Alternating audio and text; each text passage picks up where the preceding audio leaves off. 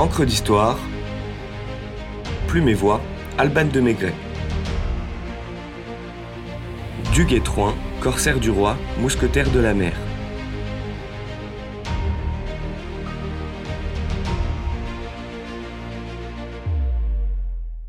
Celui qui pille avec un petit vaisseau se nomme pirate. Celui qui pille avec un grand navire s'appelle conquérant, nous dit un proverbe grec.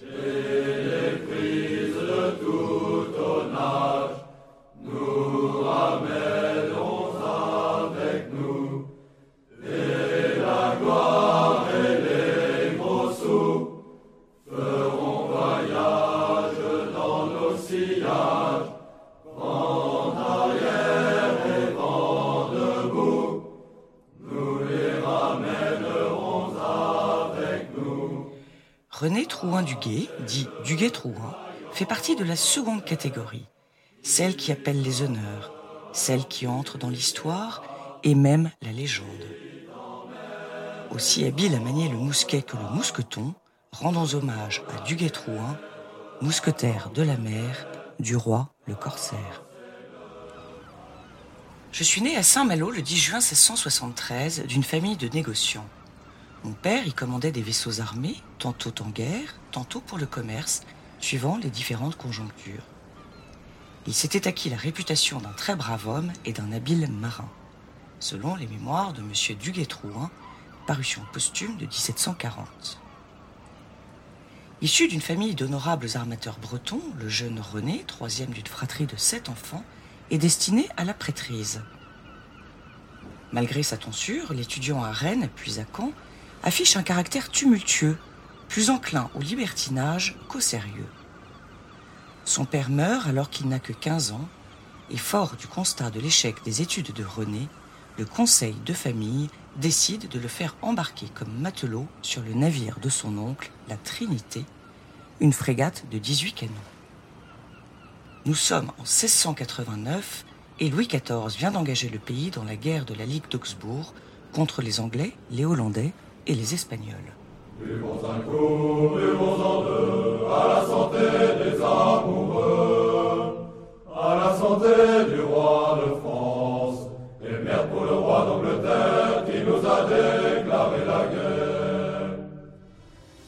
Une première campagne décisive où le jeune Malouin fait éclater sa bravoure lors d'un combat sanglant contre un corsaire de Flissingue. La guerre des courses continue et Duguay-Trouin semble avoir trouvé sa véritable vocation. L'année suivante, sur une frégate de 28 canons, le matelot convainc son capitaine d'attaquer une flotte anglaise de 15 packet boats, des bateaux de marchandises ayant donné leur nom au mot paquebot.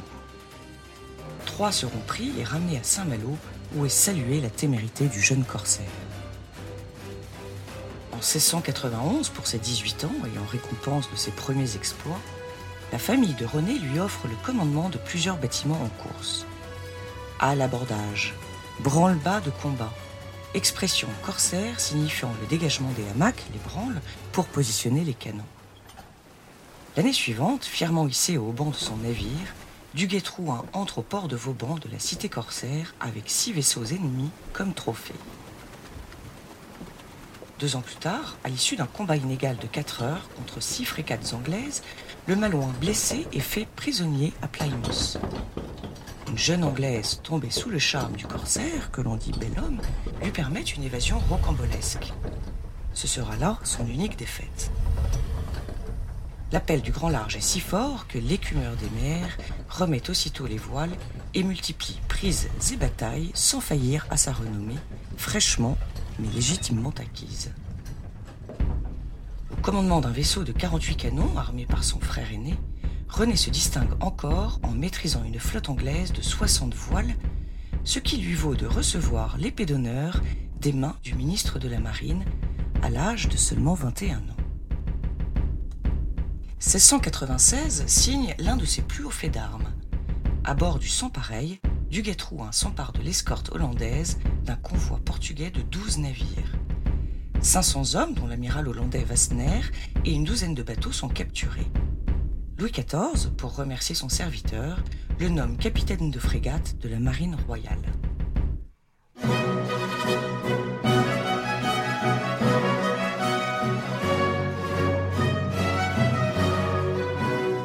Les distinctions royales sont à la hauteur des prouesses du marin qui manifestent intelligence, finesse, passion, témérité, courage, intrépidité habileté dans ses actions, tout en restant simple, généreux et fidèle à ses hommes qui lui accordent une confiance aveugle. Le calme après la tempête. Le conflit s'achève en 1697, avant que ne démarre quatre ans plus tard la guerre de succession d'Espagne, pendant laquelle notre homme brille à nouveau par ses tours de force, dont le plus célèbre est incontestablement la victoire de Rio de Janeiro en 1711.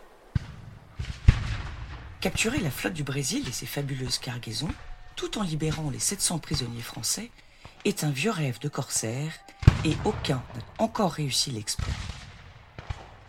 Le 21 septembre, sept navires de l'escadre de Duguay-Trouin et 3200 hommes approchent du goulet étroit protégé par sept vaisseaux et sept forts armés de 12 000 hommes qui semblent inexpugnables. Ils forcent le passage et franchissent l'infranchissable.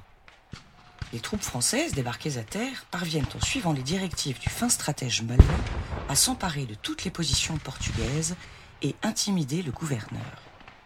Les habitants sont contraints à racheter leurs biens à prix fort, permettant à Duguay-Trouin de revenir en France chargé d'une tonne d'or.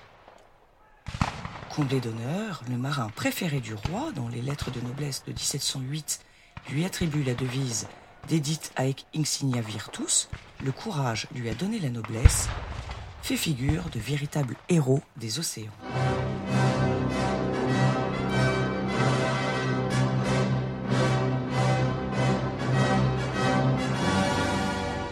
On peut aisément comprendre l'affection du roi pour le corsaire intrépide, car au-delà d'une probable sincère admiration pour son courage, le marin contribue largement à l'enrichissement du royaume.